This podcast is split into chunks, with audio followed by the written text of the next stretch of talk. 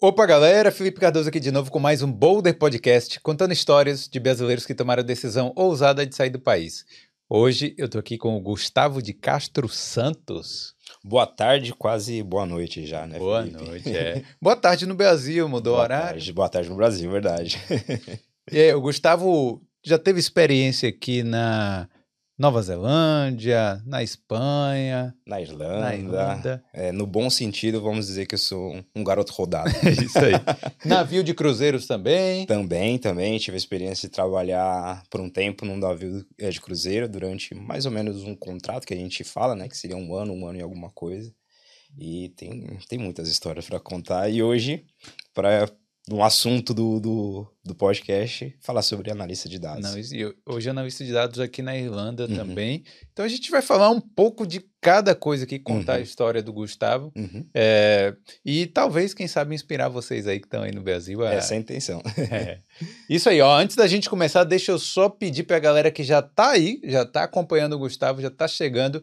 Não esquece de deixar o seu like. Se não for inscrito aqui no Boulder, aproveita e se inscreve, porque tem muitas histórias de brasileiros aqui na Irlanda e outros, e em outros países da Europa também. É, eu quero agradecer os nossos patrocinadores que estão sempre aqui na tela do Boulder. Hoje eu quero destacar o apoio da Prática Consultoria para você aí que tem raízes italianas que ainda às vezes não sabe nem que tem, só tem aquele sobrenome ali, mas ainda está em dúvida e tal, não sabe como é que funciona esse processo da cidadania italiana. Eu recomendo você entrar no Instagram da Prática Consultoria, porque você vai aprender muito sobre o processo da cidadania.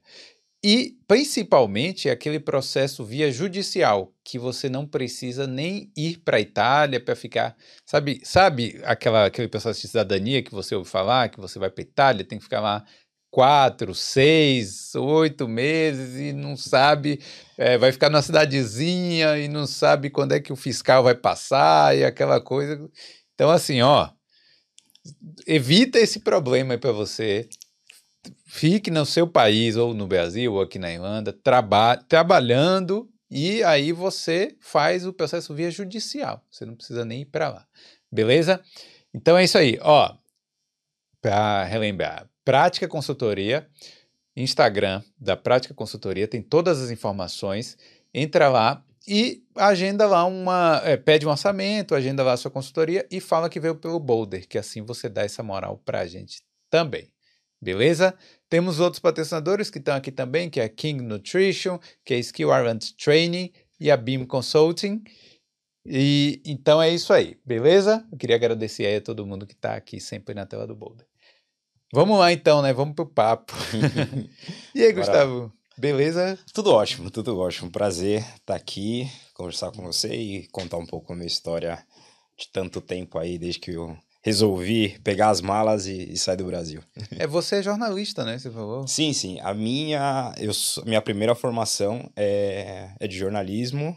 Me formei de 2008 para 2009. Sou de São Paulo, capital. Hum. Então, me formei na época como jornalista. É, um pouco depois, eu ainda cheguei a trabalhar numa rádio, uma rádio web, é, chamava Tom Social. Tom, assim. Tom Social, Tom Social. Eu trabalhava uma, uma rádio que falava, tocava bastante MPB.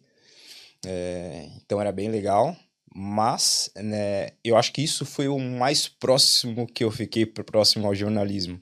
Uhum. Porque depois de terminar a faculdade de jornalismo, fiz também um curso no, no Senac de, de radialista.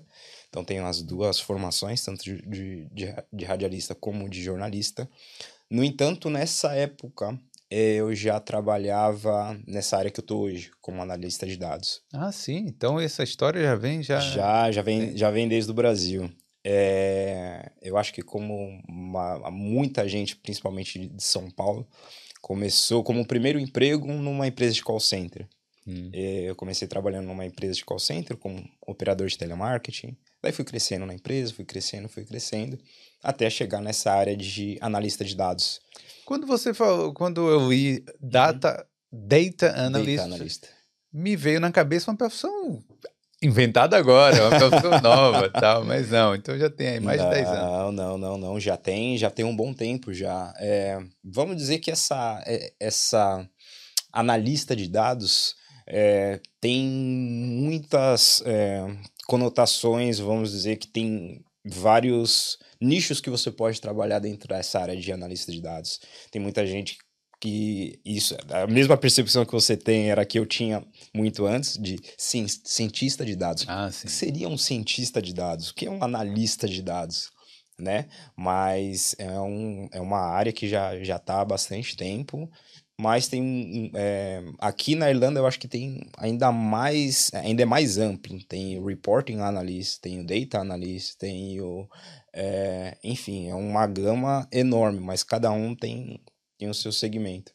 Então aí você falou que você trabalhou no telemarketing ficou uhum. um tempo lá.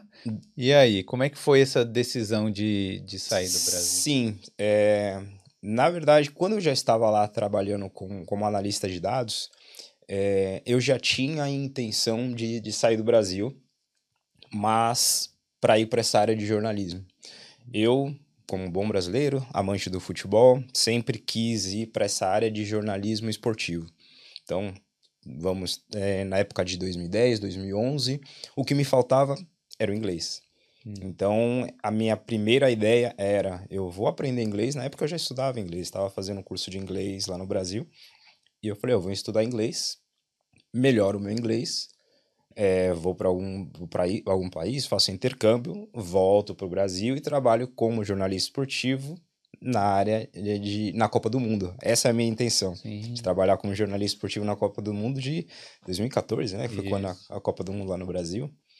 É, então foi essa a minha intenção. Eu nunca tinha a, a, a ideia de seguir como analista de dados, porque na verdade eu fui crescendo dentro da empresa é, e cheguei a ponto de ser analista de dados, mas o meu background, meus estudos nunca foi nessa área de exatas, Sim. né? E me, eu sabia que me faltava isso, apesar do conhecimento que eu adquiri trabalhando ali na empresa, eu não tinha um background. Meu background sempre foi nessa área de comunicação. E você queria cobrir o 7 a 1 do Brasil. Sim. queria estar tá lá, queria estar tá lá. Ah, cuidado. Da, é... Ainda bem, né, que você estava lá. Ainda bem que, ainda bem que eu não, não presenciei, porque senão fica manchado no currículo, né? Ah, o que, que, você já, que, que você pode contar no seu currículo? Ah, presenciei o 7 a 1. É. Isso eu não tenho no meu currículo.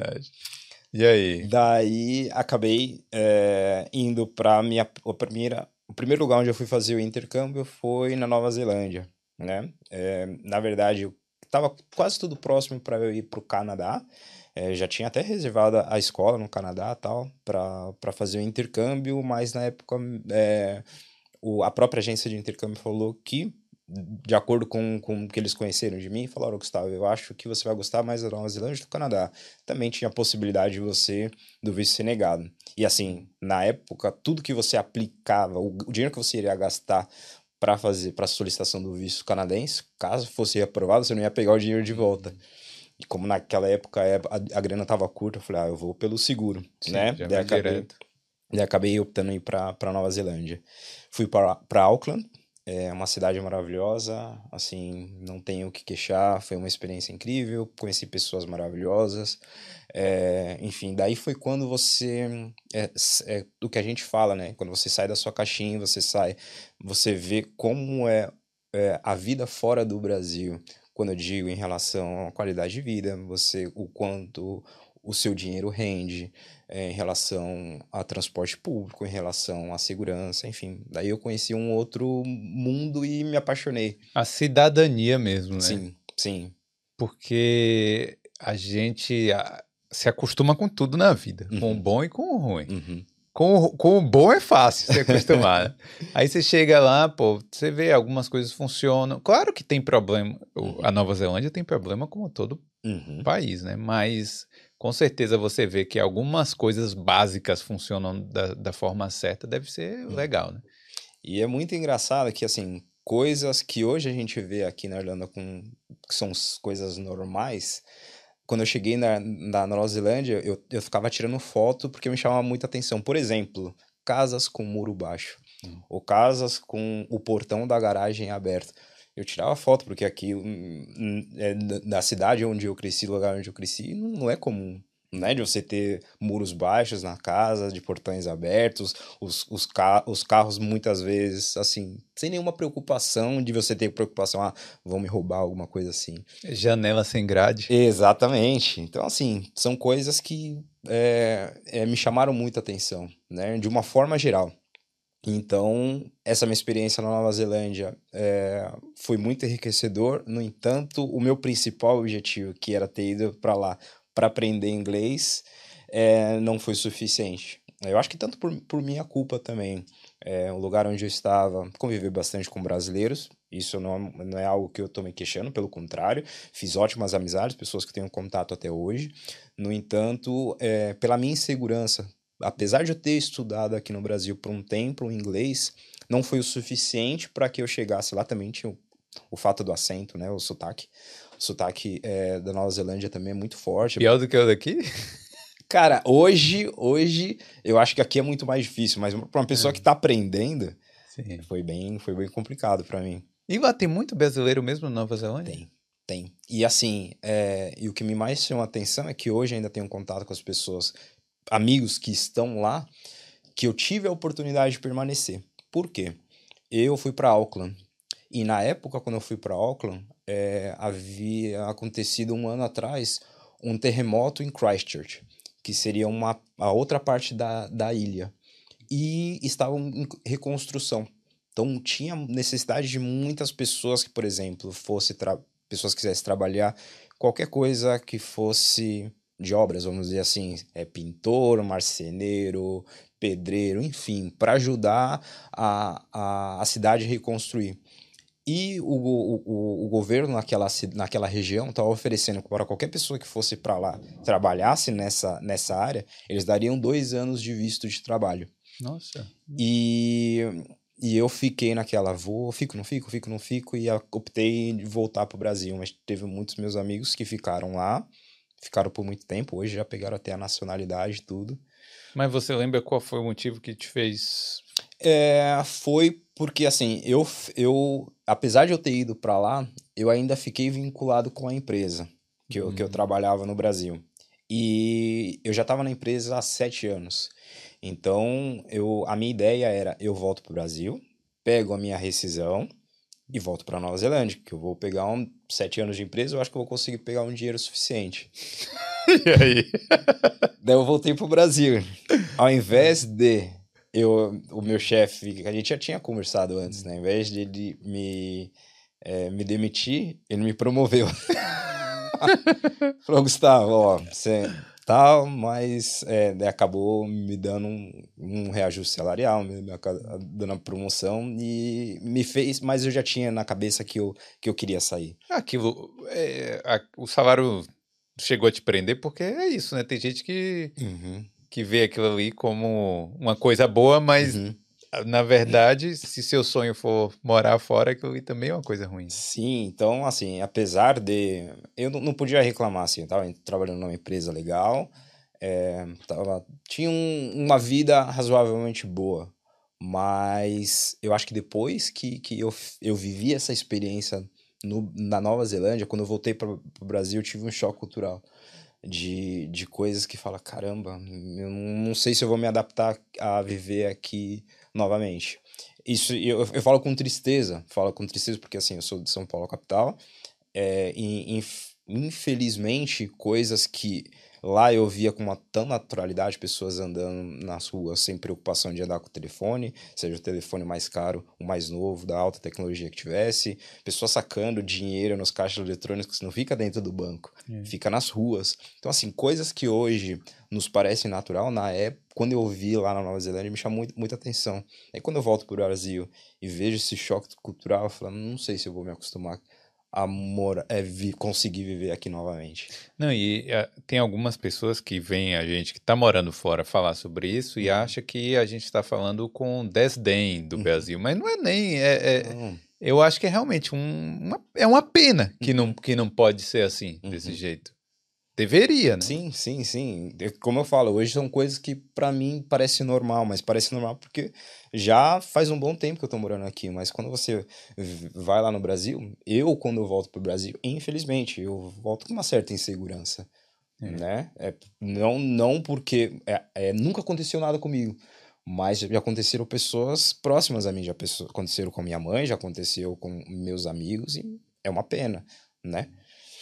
Então, quando eu voltei, apesar de ele ter me promovido, apesar de ter dado aumento salarial, eu já estava decidido que eu queria eu queria sair do Brasil. Aí você perdeu a rescisão. Daí perdi a rescisão, tive que pedir a conta.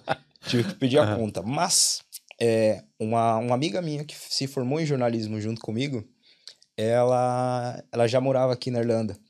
Ela, acho que se não me engano, ela veio para cá em 2010. Patrícia, eu acho que você tá assistindo. Graças a ela eu vim para cá. É, e ela veio para cá junto com, com, com o marido dela. E ela falou: Ó, oh, Gustavo, eu acho que talvez você não vai gostar. É, a nova, não é como a Nova Zelândia, né? talvez não seja a beleza natural que você encontrou na Nova Zelândia, mas tem uma, uma, uma possibilidade de, viajar bastante aqui. Você vai ter a possibilidade de viajar por toda a Europa. Tem a Ryanair, tem a Ryanair que hum. tem, você consegue viajar com um preço bem acessível. Eu falei, ah, eu vou tentar. Mas eu ainda tinha essa intenção de ir ficar um tempo, melhorar o meu inglês e voltar para a Copa do Mundo. Só que daí tô aqui ainda. Nunca mais voltei. Pô, é, é, Ainda bem, né? Assim, é. porque eu acho que sua vida deve ter mudado bastante, né? Sim, sim, sim. Eu acho que, é, no bom sentido, eu cresci bastante. Eu acho que eu, quando eu falo é, que você vai fazer um intercâmbio, eu acho que a coisa é mais, vamos dizer, o de menos que você vai aprender é, vai ser o idioma. Porque você vai crescer tanto como pessoa, que eu acho que o, o, o idioma acaba sendo em segundo plano, porque você cresce muito como pessoa, você descobre a si mesmo.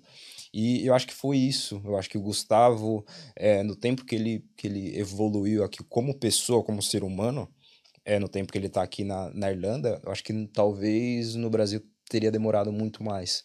É, porque você você tem um baque ali inicial que uhum. você tem que crescer muito rápido, né? Uhum.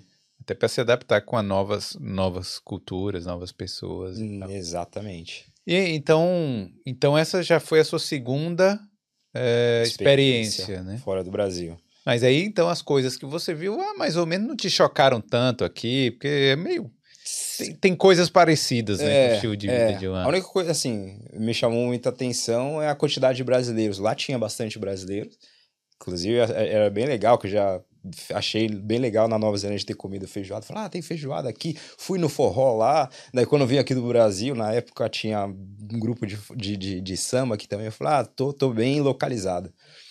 É, então, isso não, não, não me chocou muito. Acho que no primeiro, nos primeiros meses, eu cheguei em setembro, acho que foi meio que o frio né, no frio. Eu falei, ah, aqui eu vou sofrer um pouco com o frio. É, que lá é, lá é mais tranquilo. É, tá mais tranquilo. Principalmente a cidade de Auckland lá não, não faz tanto frio assim. É. Daí, depois foi começar do zero, né? Porque eu sabia que a minha intenção era vir para cá, mas não seria. Eu sabia que ia ser muito difícil de trabalhar como jornalista aqui. Então eu ia ter que começar do zero. E eu vim de, de, de peito aberto de trabalhar do que fosse. E foi o que aconteceu aqui. Isso foi em 2012. 2012. E como é que foi essa experiência? Então você trabalhou de garçom? Fiz de tudo. Fez o combo Brasil? fiz, fiz o combo Brasil. Não tinha Deliveroo na época. Não tinha, senão eu já tinha feito. eu tinha feito, certeza, certeza. Hum. Ah, fiz de tudo. Trabalhei como garçom, trabalhei como catering assistant, trabalhei como cleaner. É, assim, como catering assistant foi até interessante porque trabalhei, por exemplo, no Aviva Stadium. Então eu trabalhava e assistia os jogos de rugby ao mesmo tempo e ainda ganhava dinheiro por isso. Daí fui em vários lugares, outros eventos grandes assim, tanto na Viva quanto no Tree Arena, então assim, vários lugares grandes, trabalhando como como catering assistant. Também trabalhei, apesar de catering em algumas empresas que hoje são muito conhecidas aqui na, na, na, na, no ramo de consultoria, como KPMG, a Century. Então, tive uma ideia de como é, é, como é dentro dessa empresa, porque eu tinha uma ideia diferente de, é, de como seria trabalhar nessas empresas tal. E também trabalhei como, como, como cleaner em várias empresas, é, em vários lugares, inclusive eu até estava comentando com você, quando eu estava vindo para cá, trabalhei em algumas empresas aqui próximo nessa época de cleaning, e assim eu não tive nenhum uma restrição de dar um passo atrás, de, de fazer o que a gente chama lá no Brasil de subemprego. Por quê? Porque isso também me ensinou bastante de como você respeitar as pessoas que fazem esse tipo de trabalho. É. Então hoje eu vejo pessoas que trabalham como garçom, pessoas que trabalham como catering assistant ou qualquer outra for de cleaner, cara, eu dou muito mais valor porque eu já tive no lugar delas, sabe? E você conseguia viver de uma forma digna e, e, e uma forma boa aqui também, sim, né? Trabalhando sim, nessas sim, áreas. Sim. E assim, é... e eu, eu pensei muitas coisas para eu fazer antes de eu voltar, antes de eu vir para cá, por exemplo. É... Tá bom, vou trabalhar de garçom, mas eu tenho traba... É, experiência de trabalhar com garçom? Não, não tem. Hum. Então eu procurei um emprego. Eu consegui, é, para eu conseguir vir para cá, já que eles me não mandaram embora, eu tive que arrumar um segundo emprego lá no Brasil. Hum. Então é, entrei de garçom. De garçom. Trabalhava de garçom na madrugada, saía da, da, da, da empresa onde eu trabalhava como garçom e ia direto para para a empresa onde eu trabalhava como analista de dados. Trabalhei, não sei se você conhece, uma empresa chamada Outback. Hoje é muito Sim. grande lá no Brasil. Conheço. Então, trabalhei no Outback como garçom lá, consegui levantar uma grana boa, que foi o que me fez pagar para eu vir para cá. Uhum. E, e foi engraçado que eu tenho, tenho uma experiência que é, é, isso vai ficar sempre gravado, porque tinha dias que eu chegava tão cansado, mas tão cansado, que eu falei para um meu amigo, porque quando eu ia de madrugada, tinha um amigo que estava trabalhando lá comigo, que ele, é, ele falou, ó, pode dormir uns minutinhos que depois eu, eu, eu, te aviso quando o pessoal começar a chegar. Isso acho que era duas, três horas da manhã. E eu, eu dormia no chão debaixo da mesa. Hum. Daí teve um dia que eu acho que ele me acordou assim, dizendo que o pessoal já tava para chegar, e eu levantei assim assustado, eu falei: "Cara, eu já levei pão na mesa 35, perguntando para ele, ele falou: "Do que, que você tá falando?" Eu falei: "Cara, eu já levei pão na mesa 35". Ele falou: "Não, cara, do que, que você tá falando?" Cara, então, por foi... causa do cansaço. Do cansaço, do cansaço. Hum. Mas assim, é... consegui, o mais importante era juntar o dinheiro para eu poder vir para cá. Então assim, eu fiz muitas coisas pensando já no que eu poderia trabalhar aqui. Fiz isso, fiz curso de pizzaiolo, que eu falei, ah, quem sabe eu consigo trabalho de pizzaiolo também, de fazer esfirra, essas coisas. É, então, meio que já vim preparado, de sabendo que dificilmente eu ia conseguir trabalhar como, como jornalista aqui. E isso realmente funcionou aqui. Então funcionou. você mostrou lá o. Ah, eu já trabalhei como garçom sim, lá no Brasil. Sim, sim. No sim. Outback. É, a única coisa que, que me chamou, é, foi bem difícil no início foi entender o idioma. Porque, é, porque era engraçado, porque eu mandava currículo e o pessoal me chamava no, por telefone. Então imagina, se pessoalmente eu não conseguia entender o sotaque irlandês, imagina por telefone. Daí eles me ligavam e falavam, ó, me manda a mensagem do endereço onde eu tenho que fazer a entrevista, que eu não, entendi nada do endereço onde eu tenho que ir. Você ficou com medo porque você estava na Nova Zelândia, uhum. você falou que não aprendeu inglês. você ficou quanto tempo lá? Na Nova Zelândia, eu acho que não cheguei a ficar. Não, não, não cheguei a ficar um ano lá. Ah. Então, mas aí você falou que seu inglês não evoluiu não, lá. Não. Você tava com medo de falar assim, pô, vou pra Irlanda, o inglês não vai evoluir? Como é que eu acho que eu vim um pouco mais confiante, porque assim, apesar de não ter evoluído lá na Nova Zelândia, mas pelo menos o entendimento eu comecei, comecei a ter. Sim. Né? Talvez eu tinha dificuldade de falar, mas a minha, o meu listening naquela época já melhorou bastante. Então. Era timidez, timidez mesmo, né? Timidez. Ah, Aquele medo que eu acho que todo mundo que está começando a aprender um novo idioma tem. Né? Eu falei, não, eu tô com dificuldade de começar de começar a falar. Daí eu acho que como destravo, quando destravou, daí foi. Daí foi. E também eu acho que uma coisa, por exemplo, tem coisas que a gente. às vezes as pessoas têm uma, uma segunda chance de ter uma experiência dessa no uhum. exterior. Por exemplo, eu, eu mesmo tive isso. Uhum. Então, teve coisas que eu fiz de errado, ou deixei de fazer, ou deixei de aproveitar, ou. É, coisas que é coisa que eu não aproveitei na minha primeira experiência que quando eu tive a segunda chance uhum. eu falei não pô eu preciso fazer isso uhum. preciso é, qualquer convite aí que rolar para fazer qualquer coisa uhum. eu vou eu tô dentro e tal com você passou isso também sim mas ao mesmo tempo eu acho que eu deixei rolar por exemplo como eu falei para você que o fato de eu não ter aprendido inglês foi talvez de ter muito convivência com brasileiro quando eu vim para cá é, acho que os, os, a primeira vez que eu venho aqui para Irlanda, os quatro anos que eu estive aqui, quatro não, acho que uns três mais ou menos, eu convivi com brasileiro. E mesmo convivendo com um brasileiro, eu acho que foi tanto nas aulas, mas também no, no, no, no, trabalho que eu consegui que o meu, meu inglês evoluiu. Então, assim, eu não me privei, falei, ah, não, foi por culpa de brasileiro, uhum. eu não vou morar com brasileiro, que isso foi a culpa de eu não ter aprendido inglês. Não, é, me dediquei bastante nas aulas, no trabalho, eu acho que tanto no trabalho quanto nas aulas, que foi quando eu comecei a melhorar realmente o meu inglês. Foi evoluindo naturalmente. Sim, também, de forma né? natural. E aí, então como é que foi o resto? E aí você continuou, é, ficou, ficou três, três anos aqui? Fiquei de 2012 a início de 2015 Nossa, aqui. Tempão. Daí... Na época que a gente podia estudar um ano. É, exatamente, que tinha que trazer, acho que 3 mil, acho. 3 mil época. euros. Exatamente. É. Daí foi eu que eu fiquei aqui, mas foi quando as coisas daí já não começaram a ir muito bem. Só queria deixar bem claro, você que está assistindo, não recomendo isso a ninguém. Mas na época, acho que devido ao trabalho, né, o, o emprego que eu, que eu, que eu encontrei, é, eu tinha só a possibilidade, quer dizer, legalmente tinha a possibilidade só de trabalhar 20 ou 40 horas. Hum. Nas férias eu poderia trabalhar só 20, eu estava trabalhando mais, então eu estava mais trabalhando do que estudando. Hum. Então, é, o meu attendance na, na, na escola, no último ano que eu teria que renovar, eu tinha que ter, eu acho que pelo menos 80% de attendance, e meu attendance eu acho que estava 60 e alguma coisa. Hum. E eu fiquei com medo, fiquei com medo de, de tentar renovar e ser uh, reprovado. E teve amigos que tentaram não foram aprovados, porque lá no, lá no dia da imigração, acho que depende muito da pessoa que vai, vai te atender. É, é aleatório. Ali, é aleatório, então eu fiquei meio com medo. E acabei ficando, vamos dizer que um, acho que mais ou menos uns dois meses aí para para aplicar para renovação ou não aplicar. Eu fiquei meio que esperando um, um, dinheiro, saber se eu ia continuar aqui na Irlanda ou não. E eu acho que já, já tinha sido mais ou menos um, um ano atrás, eu tinha conhecido a minha esposa. Minha esposa, ela é espanhola. E foi quando ela conseguiu um emprego para voltar para Espanha. Hum. Ela voltou para Espanha. E... Mas na época vocês não eram casados, não, só não, namorados. Não, não, só éramos namorados. E, e nisso ela conseguiu um emprego para ela voltar para Espanha. Só que eu falei, cara, eu não posso ir para Espanha e o que que eu faço?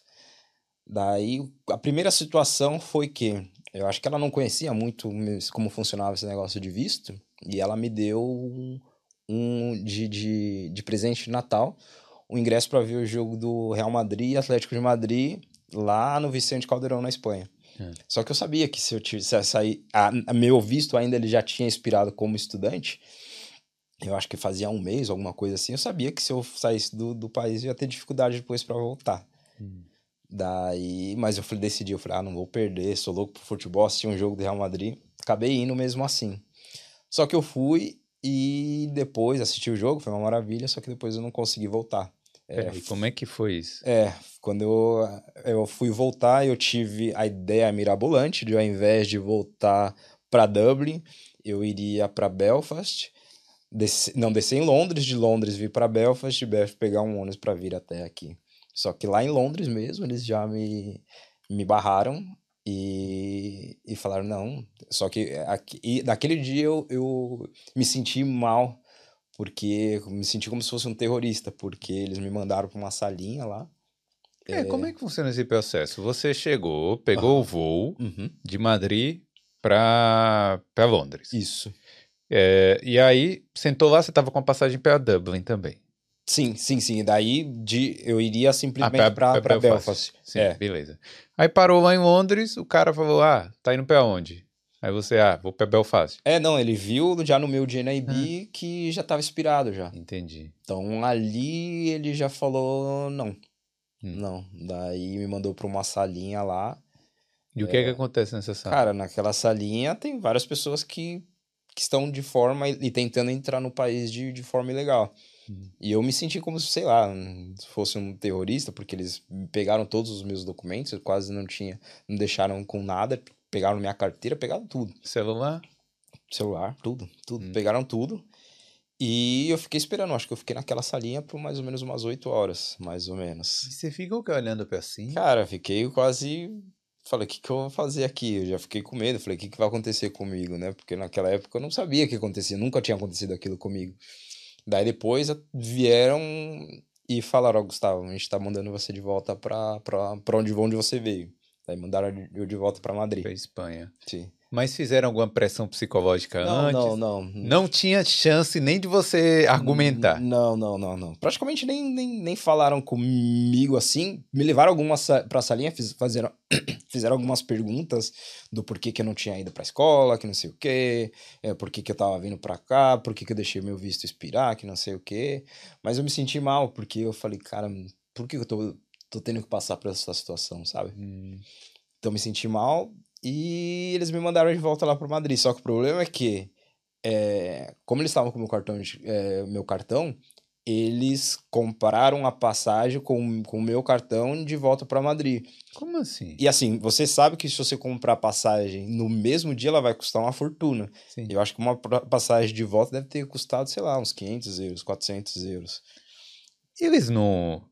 Eu achava que quando a pessoa era impedida de entrar, o próprio governo, sei lá, quem pagava a passagem lá. Também, também não. Eles pegaram com- o meu cartão e compraram a passagem e me mandaram de volta para para Madrid. Mas isso devia ser ilegal, o cara usar o seu Ah. cartão sem, sem sua autorização. né? Né?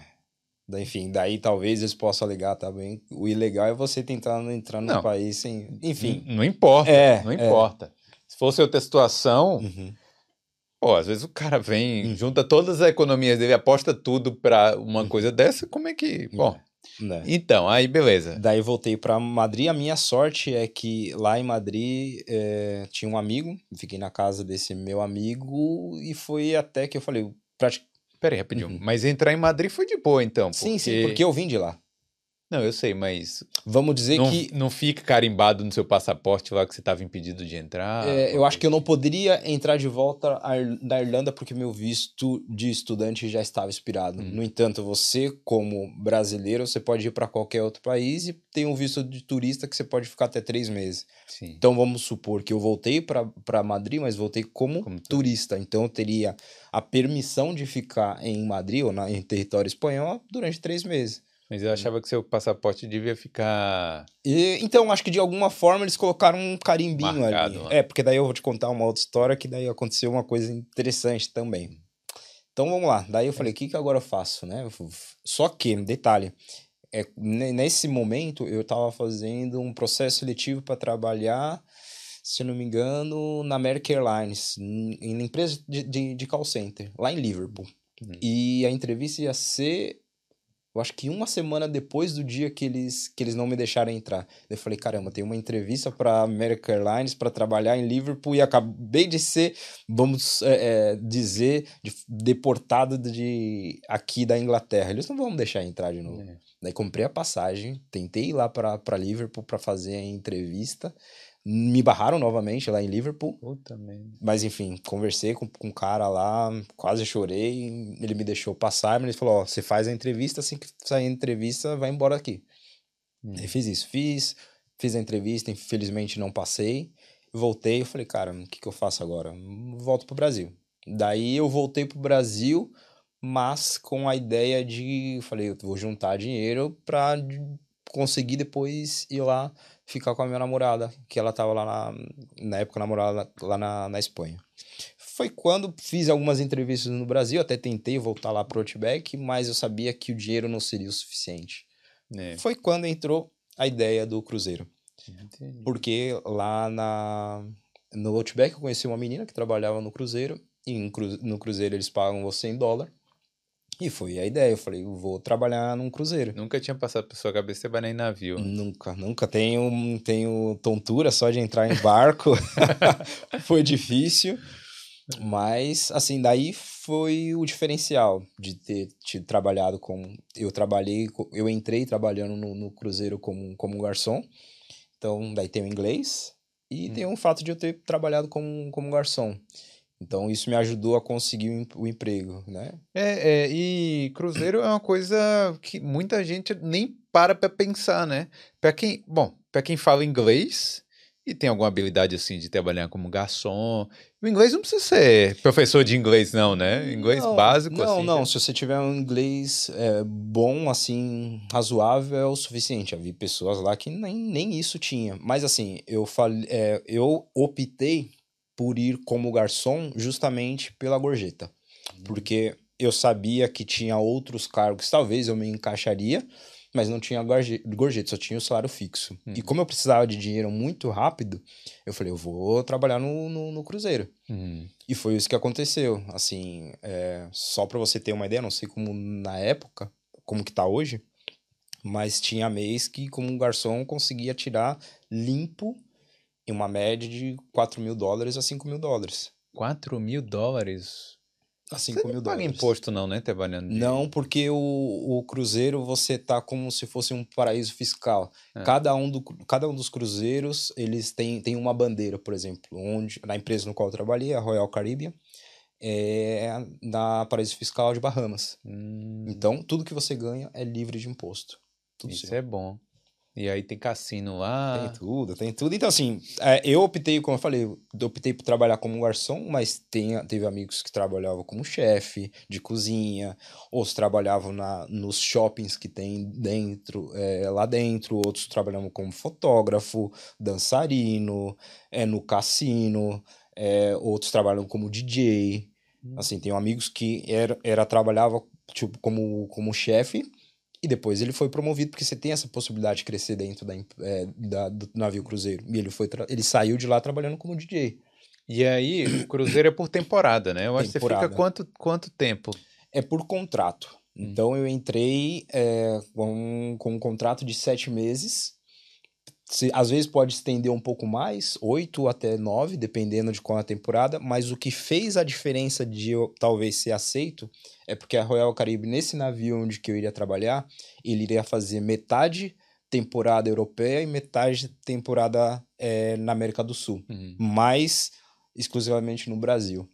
Então, eu, por ter português, eles irem com, com o navio lá para o Brasil, por eu falar português, talvez eu tive uma, uma facilidade de ser contratado. E são quantas horas por dia que você trabalha? Então, é, quando a gente fala de cruzeiro, é muito importante saber de qual empresa que você vai trabalhar. Eu trabalhei na Royal Caribe, que vamos dizer que entre todas as empresas é a que não explora muito a pessoa, né? É, então, eu trabalhava em média, vamos dizer, umas 8, 9 horas por dia. Hum. Tá? Que às vezes podia ser um pouquinho mais, mas essa era a média, 8, 9 horas por dia. Por quê? Eu trabalhava no café da manhã, que seria, vamos dizer, acordava às 6, então por volta das 9, 9 alguma, até às 10 horas eu já estava livre. Se eu tivesse em alto mar, eu teria que trabalhar na parte da tarde e depois no, na janta. Mas se o, o navio ele tivesse um porto, eu trabalhava no horário da manhã, depois, nessa parte da tarde, eu teria meu tempo livre, eu podia fazer o que eu quisesse. Se eu quisesse ficar no navio, eu ficava. Se eu quisesse sair, eu saía. Eu fazia o que eu quiser. E depois só teria que voltar para trabalhar na, na janta. Então existe uma areazinha de lazer sim, ali. Sim, sim, é muito legal, assim, a estrutura é muito boa. Assim, por isso que eu falo da experiência que eu tive com a Royal Caribe, que foi ótima, porque tem uma estrutura muito boa de você trabalhando como funcionário. Hum. Sim, tem uma parte de lazer incrível. Incrível. Claro, você não tem acesso ao mesmo que um, uma pessoa no.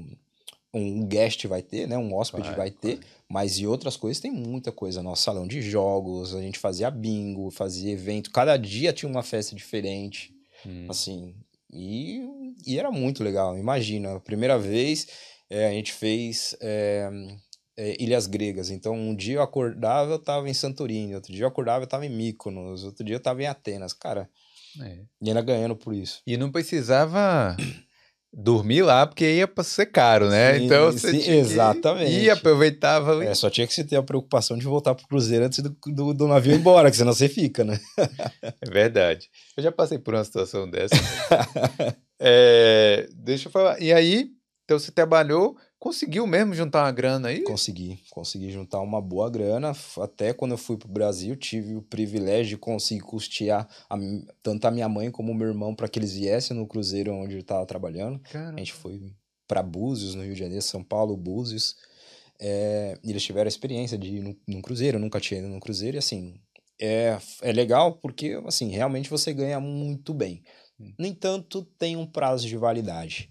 Né? Eu acho que você não consegue, pelo menos eu não, não iria conseguir ficar, sei lá, no máximo que eu iria conseguir, uns quatro anos. Né? Essa é a minha experiência.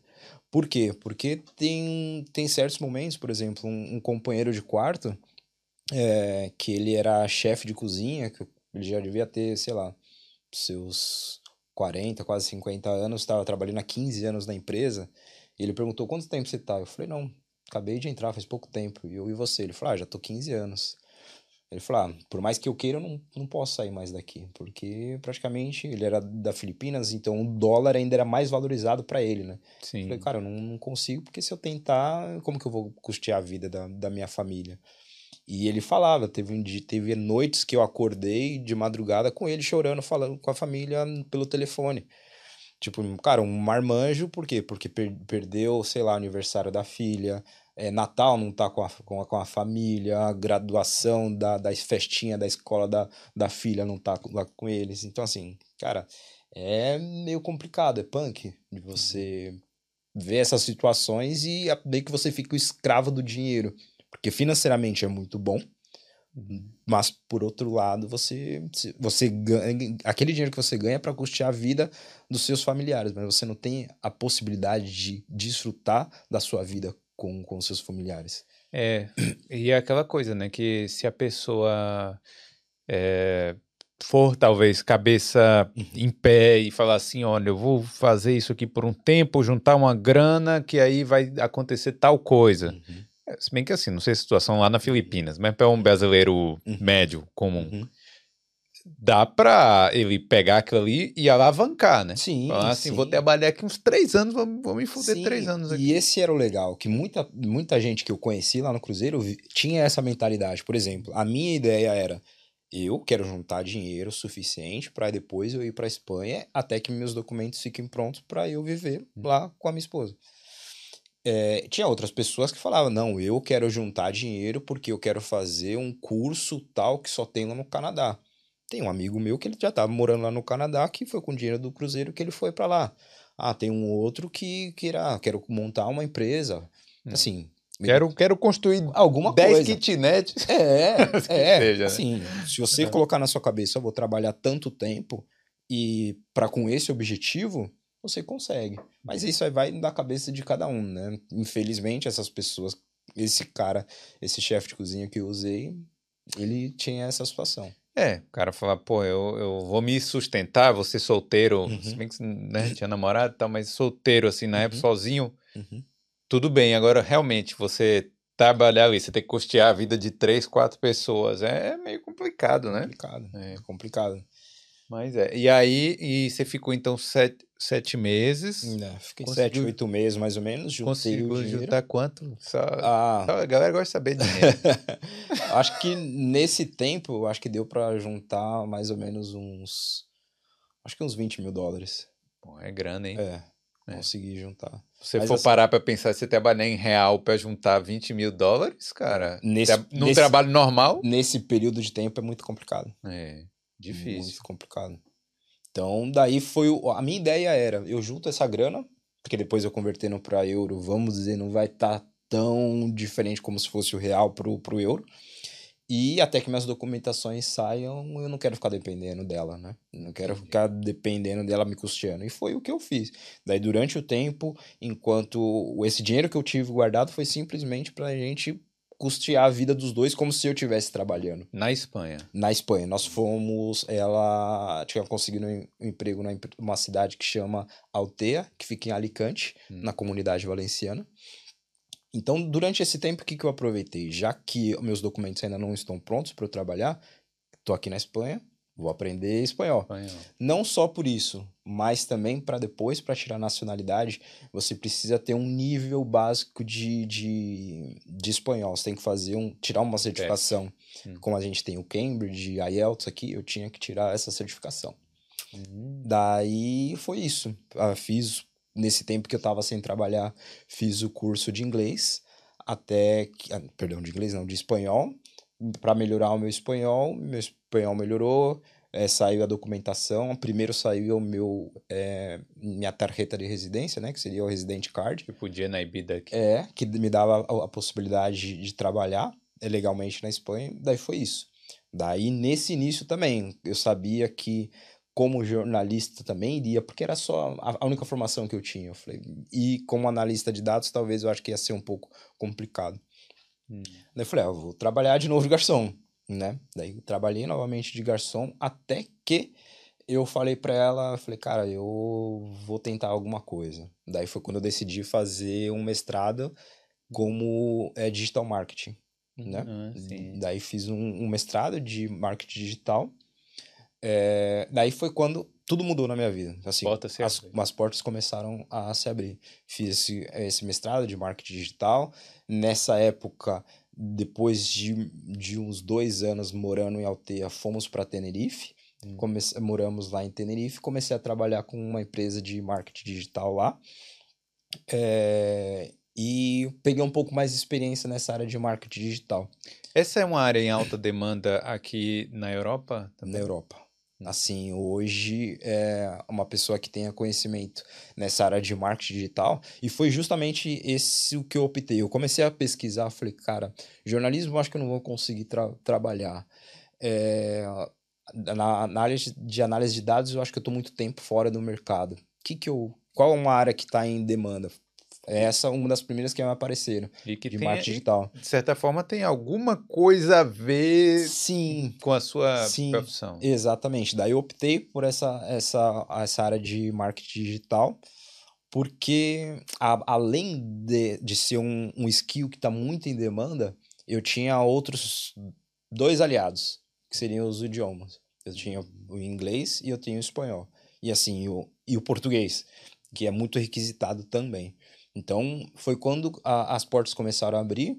Eu fiz um, um, curso que tira uma certificação que é muito importante para o Google, que chama é, Google Ads, que você tirar a certificação do Google Ads, do Google é, Data Analytics. Fiz vários cursos no, do Google. Esses cursos são online? Online, a maioria deles são gratuitos. Hum. Fiz esses cursos, é, atualizei meu LinkedIn, é, LinkedIn aqui, quando eu, aqui na Europa eu acho que é muito mais, hoje não tanto no, no, no, Brasil, porque no Brasil antes eu acho que o pessoal não dava muito valor ao LinkedIn, mas aqui eu acho que desde que eu cheguei era muito forte o LinkedIn aqui, deu uma atualizada no meu LinkedIn e foi quando as, é, as portas começaram a abrir. Daí uma empresa aqui da Irlanda, coincidentemente, quando eu estava lá na Irlanda, na, na Espanha. na, Espanha. me chamou a Century para eu trabalhar na Century nessa área de marketing digital. Peraí, você, mas você ainda estava trabalhando na Espanha. Estava na Espanha. Mas já estava num trabalho já no marketing digital. Estava como já no marketing digital. Ah, Daí sim. pelo LinkedIn, uma empresa do uma pessoa um recrutador do da Century entrou em contato comigo para que me oferecendo essa vaga de trabalho aqui, aqui na Irlanda. Exatamente. Mas vem cá, a Espanha não é melhor do que a Irlanda? Sim. Tipo assim, uma qualidade de vida. Sim. Sim, Tenerife, principalmente. Tenerife é uma cidade maravilhosa. Maravilhosa, por exemplo, hoje a gente paga uma fortuna em aluguéis.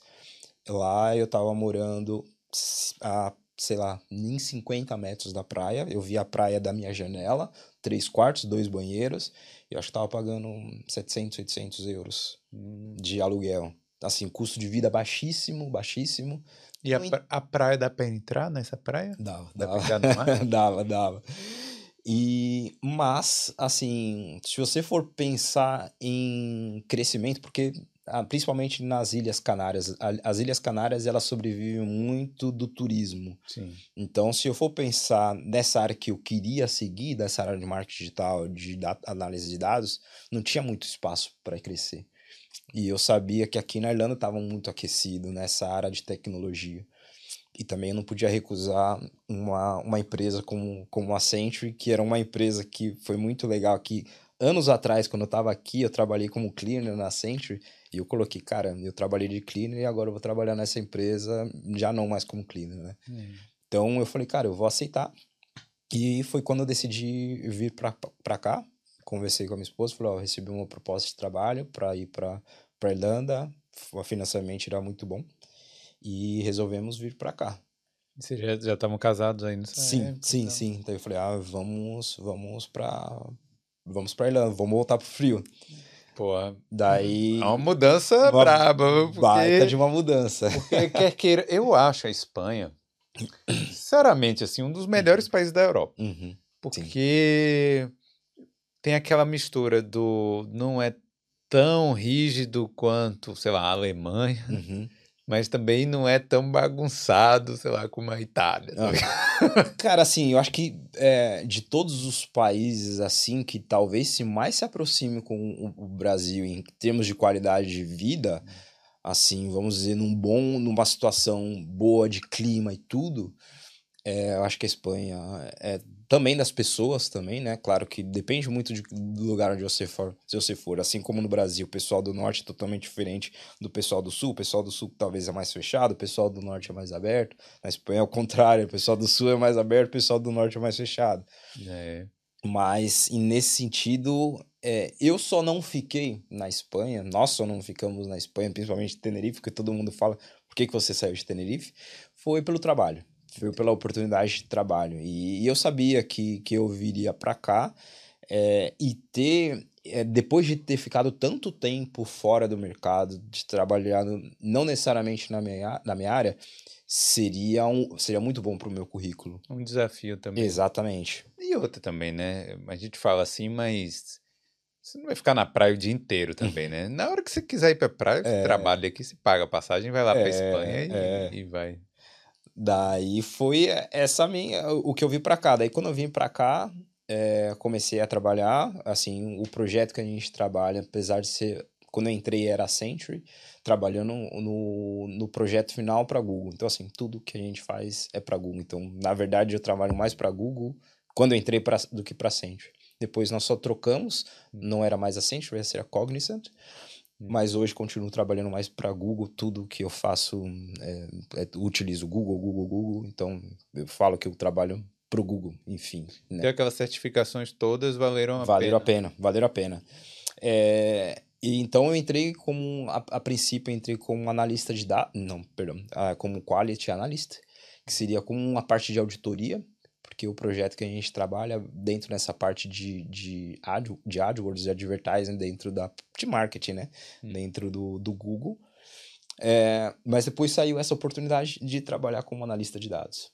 O que que, o que, que faz O que, que exatamente? faz um analista de dados? Porque, sei lá, vamos supor Aham. que eu, deixa eu falar o que que eu acho que Aham. eles fazem.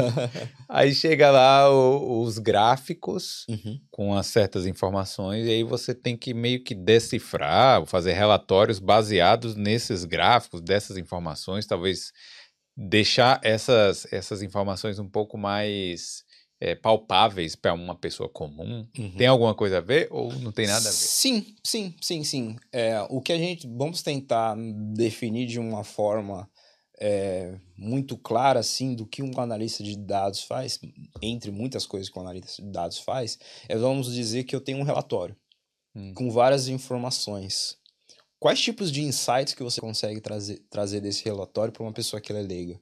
Então, por exemplo, você, Gustavo, especialista na área de dados, você lê, você consegue ter uma leitura. Mas uma pessoa que é leiga, o que você pode trazer para essa pessoa dizendo, olha, por exemplo, vou colocar como exemplo no projeto qual eu trabalho. Nós trabalhamos com pessoas de vários, eh, de vários idiomas, né? Nós damos suporte para fazer advertising para vários idiomas.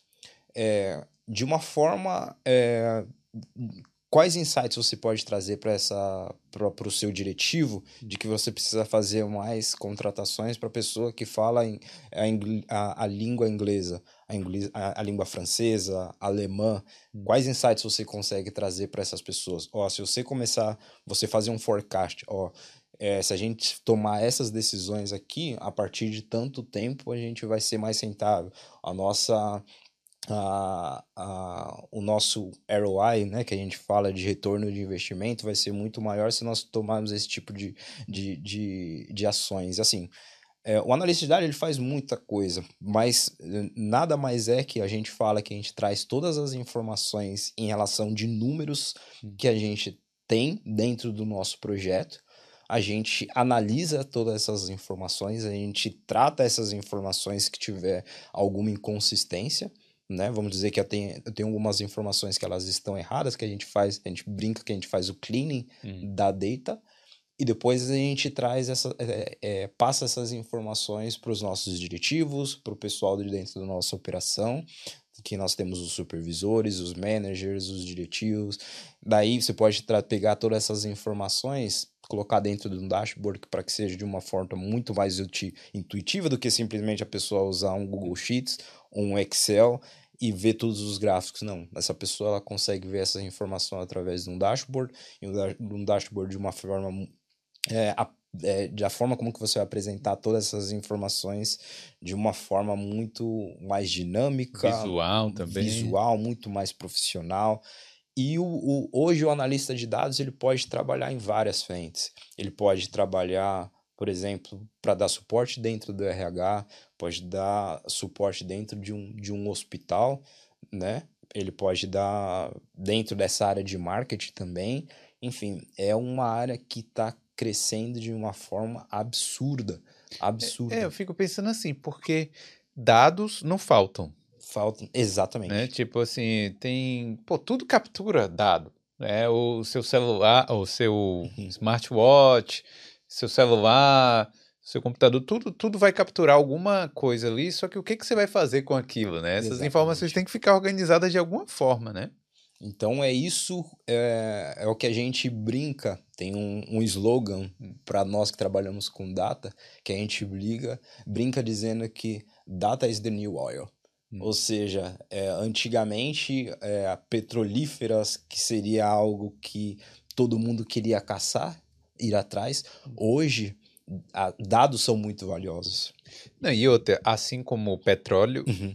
tá embaixo da terra lá, o petróleo, e você tem que ir lá e tirar, né? Uhum. E a mesma coisa, os dados estão por aí, às, às, às, vezes até gratuitos e tal, mas e aí, o que, é que você vai fazer com eles? Né? Exatamente. Tem que hoje, fazer alguma coisa. E hoje é muito importante, então, eu acho que a, dire... a decisão qual, qual eu tomei na minha carreira foi muito importante, porque eu consegui juntar duas coisas muito importantes. Seria, primeiro, essa área de marketing digital, que é uma área que está crescendo muito, junto com a parte da análise de dados. Eu coloco isso como, como exemplo porque é a área na qual eu trabalho. Porque é, hoje todo um, vamos dizer que todas as empresas, de alguma forma, ela está dentro do mundo digital. Ela tem o seu Facebook, ou ela tem o seu LinkedIn, ou ela tem o seu Instagram, seu TikTok, enfim. Ou aceita pagamento online, Exatamente. vende. Exatamente. E assim, é, várias dessas empresas, de alguma forma, elas necessitam alguém que gerencie essas informações ou que trate essas informações, o que, é, de certa forma, estruture bem a base de dados, o que a gente chama de banco de dados.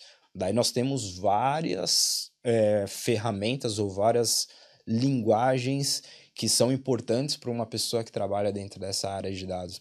Talvez algumas coisas que eu vou falar para você é, é, você não conheça, mas, por exemplo, uma, é muito importante que um, um, analista de dados saiba trabalhar com SQL, é, saiba trabalhar com é, Python, que são linguagens de programação, com R, que tenha conhecimento de data visualization, que seria utilizar um, um Data Studio, que seja o, o, utilizar um Power BI.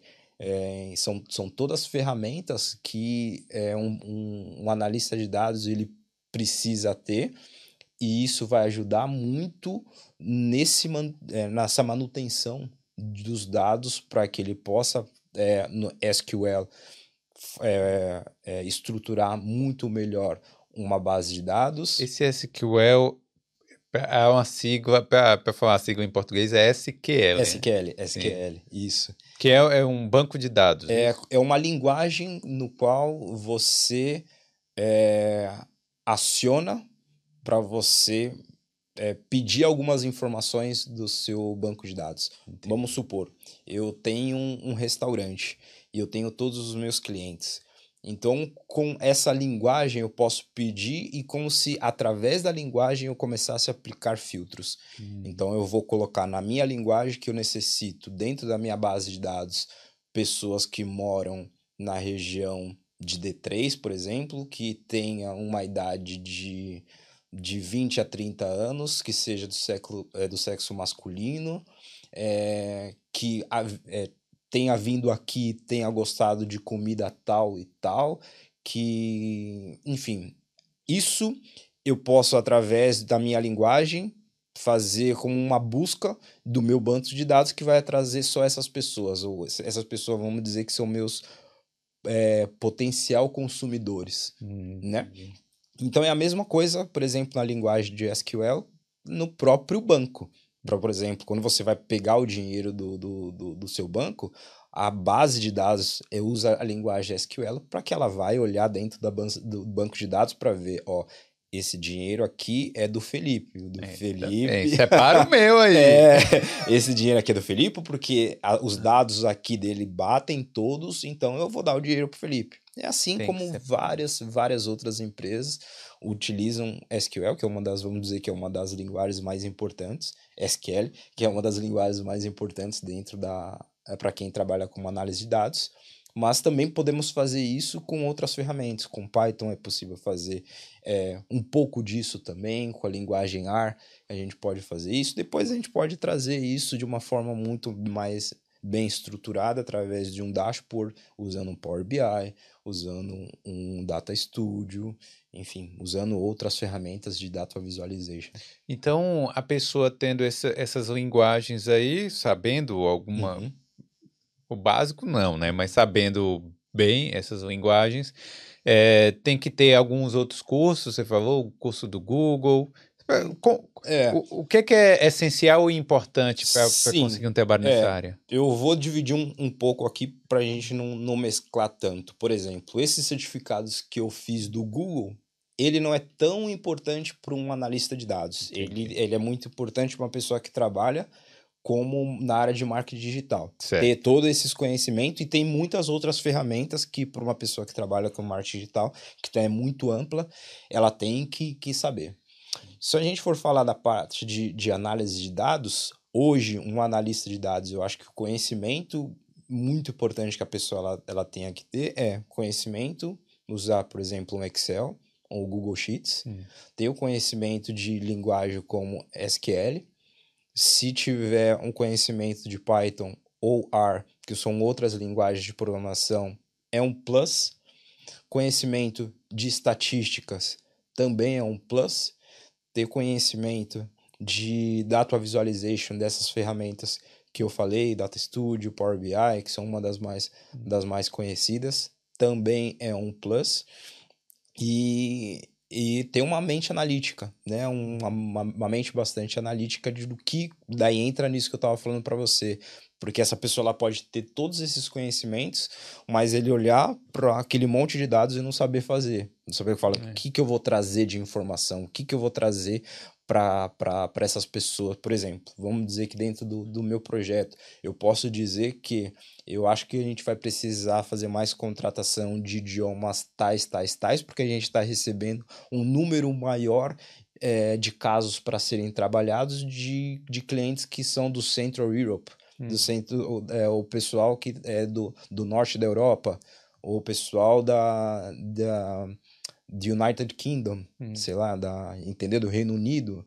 Então, são informações que eu, eu olhando assim para minha base de dados ou dos relatórios com qual eu trabalho, eu posso dar essas informações para o meu diretivo. Para quem toma assim. as decisões, né? Exatamente. E, de certa forma, então, você influencia na tomada sim. de decisões. Sim, sim, sim, sim. É, é, é, muito importante de você... Esse, esse profissional, esse analista de dados, ele é tão importante justamente por isso, porque a, é com base nessas informações que você pode tomar uma direção de que talvez a sua empresa ela seja mais rentável daqui para frente ou não. É. Entendeu? E assim, é, uma, é por isso que é uma, uma, um, uma pessoa, um, um, uma área que está tão em demanda e faltam, faltam pessoas que têm esse conhecimento, porque se trata com, com, com, com tem uma relevância muito grande dentro da empresa. E vem cá, é, eu imagino que não seja só ficar olhando para a tela do computador o tempo inteiro. Você tem que também saber se comunicar com as pessoas. Sim. Né, ter, é, porque, uhum. justamente, se, se a sua missão ali uhum. é traduzir certos dados de forma mais simples também, né? Então, uma das suas missões, eu uhum. acho que você tem que lidar di diariamente com sim, pessoas. Sim, sim. Hoje eu, assim, é, trabalho como analista de dados, mas recentemente fui promovido a supervisor dessa área de, de, de dados. Né? Então tem uma equipe que hoje é, as pessoas que trabalham comigo, algumas estão na Índia, outras estão em Portugal. Portugal não tenho tanto problema de idioma, mas daí tem o pessoal da Índia com o qual eu trabalho, tenho pessoas que trabalham comigo que estão em Buenos Aires, outras pessoas trabalham comigo, eles estão em Cracóvia, na Polônia. Então, Bem, assim. É o mundo todo. Sim, sim, sim. Então, assim, o projeto, ele, por ser tão grande, a gente, a gente tem pessoas em vários lugares. Recentemente abrimos um, um novo escritório em Barcelona, é, além desse que nós já temos é, em Lisboa. Então, assim, o idioma também, saber comunicar é muito importante. Então, assim, hoje, de certa forma, até os idiomas quais eu aprendi hoje é muito importante. O português que eu falo com o pessoal que está em São Paulo, falo com o pessoal que está em Portugal, falo com o pessoal que agora acabou de mudar para Barcelona, hum. uso o meu inglês para se comunicar com o pessoal que está na Índia e o pessoal que está na Cracóvia, na Polônia. na Polônia. Então, assim, é para você ver quantas coisas são importantes, no, o idioma é, é, foi importante nessa minha trajetória, meu conhecimento na área de dados. No entanto, só para fazer um parênteses, depois, é, apesar de eu vir do background de jornalismo, eu há dois anos atrás eu fiz um curso de analista de dados. Então eu fiz, tenho a minha graduação na Espanha como marketing digital, mas fiz depois um outro curso aqui na, na Irlanda como analista de dados mesmo. Porque para ter propriamente um background, porque até então eu só tinha experiência na área. Eu não tinha um background, uma, um, um estudo, um, um, uma universidade, né, um diploma universitário de ter estudado nessa área de analista de dados. E esse, esse, esse curso foi essencial para você conseguir o seu trabalho sim, aqui também. Sim, sim. Os, os dois. Vamos dizer que é, o do marketing digital foi como abriu as portas. Uhum. O, esse curso que eu fiz aqui na Irlanda, eu já estava trabalhando na área, mas eu optei fazer para como se fosse um suporte, porque eu acho que talvez se um dia eu saísse dessa empresa e fosse para outra e a pessoa olhasse para o meu currículo e falar, cara, eu vou contratar uma pessoa, porque eles avaliam bastante isso, né? Falou, essa pessoa ela tá vindo é, trabalhar nessa área de dados, mas ele tem um, uma formação de jornalismo, ele tem uma formação de marketing digital, então tem isso também. Na área de uma pessoa que ela vai fazer a contratação, tem as pessoas que elas mentem bastante no currículo, que falam que sabem fazer tudo, mas na verdade não sabem nada. Mas eu gostaria de provar. Falei, ó, eu sei trabalhar com isso porque eu, eu estudei. Daí tem a importância também nessa área de, mar, é, de analista de dados. É importante você ter um bom portfólio também. Daí eu tenho o meu portfólio também, apresentando quais são os projetos que eu já, que eu já trabalhei.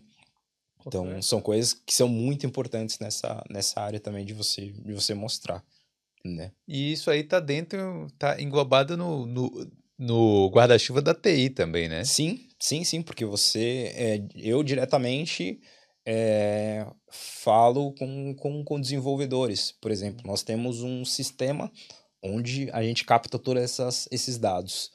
Mas, às vezes, por exemplo, um desenvolvedor, uma pessoa que está criando uma página web, você, é, se, é, se você quer talvez captar mais vendas, você vai falar, ah, se eu colocar esse botão nessa cor aqui, talvez seja mais interessante. Ou talvez esse botão nessa cor está fazendo com que as pessoas elas não cliquem para receber a newsletter, por exemplo. Ou, por exemplo, você está num, no, na página do Amazon. Talvez o botão aqui está um pouco escondido, tá fazendo que a pessoa ela, ela não, não faça a compra final.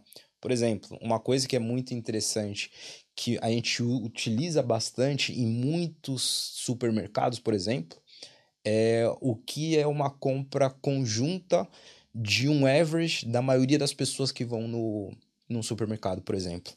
A gente pode analisar uma pessoa que vai no supermercado, que ele compra cerveja, ele compra, sei lá, salgadinho, e ao, além disso ele compra fralda, ele compra, sei lá, é, absorvente para a esposa, isso, isso, isso. Então, de alguma, de certa forma, eu conhecendo a compra dessas pessoas, dessa pessoa, eu posso mandar um e-mail, um e-mail marketing para essa pessoa dizendo que essas coisas elas estão em desconto. Sim. Ou, por exemplo, eu posso organizar é, dentro da, da, da estrutura do meu supermercado que próximo ao lugar de, de, de pagamento eu coloque essas, esses produtos próximos ao caixa. Tudo baseado nos dados. Tudo baseado que, nos dados. Que o cara. Que você já tem, né? De uma certa população ali. Exatamente. O, o futuro vai ser complicado, cara. você vai entrar no mercado já vai ter um carrinho assim empurrando para você, já com as compras já prontas. É. E assim, a gente está falando de, um, de, uma parte do analista de dados, que sou eu. No entanto, é, eu é, continuo, porque eu acho que isso é uma área que está em contínuo. É, é, você tem que continuar se atualizando. Você tem que continuar estudando. E é algo que eu tento fazer sempre. Porque daí é, você pode ir para uma outra área que seria o cientista de dados. Uhum. Que daí ele vai utilizar, usar mais o machine learning. Né? Ele vai utilizar mais a parte de, de inteligência artificial. Ele vai utilizar mais a parte do deep learning. Uhum. Isso aí já são coisas um pouco mais avançadas né? Na parte da programação também, que daí, enfim, daí essa pessoa já é um outro escalão, que daí o salário já é um pouco maior também. então, é, essa é a evolução também do, sim. da profissão? Sim, sim, sim. Normalmente, uma pessoa que trabalha como analista de dados, ele pode querer ficar nessa área de analista de dados, ou ele pode querer continuar estudando, se aperfeiçoando, fazer uma pós-graduação, um, um doutorado, ou seja lá o que for, para chegar nessa área de ser um cientista de dados.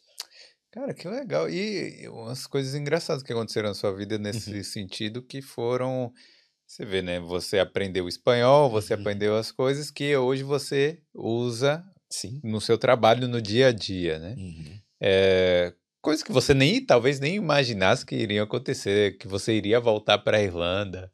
É, Outra coisa também, você vê, né? Você trabalhou de garçom lá para pegar uma experiência para vir para Irlanda, mas aí esse trabalho foi o que te deu a grana lá no navio para poder voltar para a Europa, né? É. As coisas que a gente vai fazendo assim que, que nem para nem para para pensar uhum. assim, não, isso aqui vai ser importante para mim no futuro, mas é. Né? Exatamente. Assim, eu acho que é, certa forma eu tive, talvez tenha tido sorte, ou talvez tenha feito boas escolhas também. Posso dizer que eu fiz boas escolhas porque, como eu falei para você, lá atrás, lá atrás, quando eu tava, é, quando eu fui forçado a voltar para o Brasil, eu já pensei, falei, cara, eu acho que para eu conseguir, eu não sei do que, que eu vou conseguir trabalhar lá na Irlanda, mas eu vou fazer um curso de pizzaiolo aqui. Se, vai, se eu vou precisar ou não, não sei. Eu Sim. vou, vou fazer. Ah, trabalhar de garçom, eu tenho, não tenho experiência. Só pra você ter uma ideia, no Brasil eu fiz tanta coisa que eu já trabalhei até animação de festa sendo fantoche, no trenzinho da alegria. Fiz tanta A coisa. carreta furacão lá. Quase, quase, quase. Então, é. assim, são coisas que você meio que você já, já tem que pensar assim de uma forma pensando no futuro, né?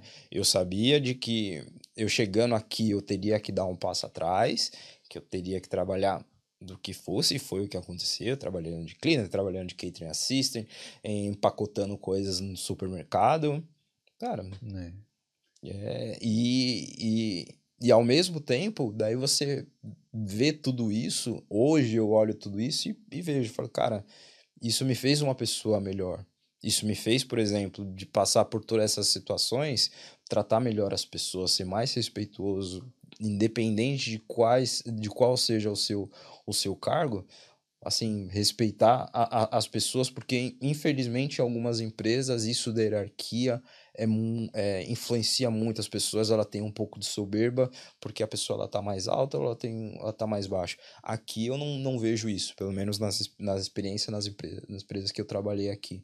Assim, seja lá o cargo que você tiver, você tiver a gente olha de todo mundo de igual para igual.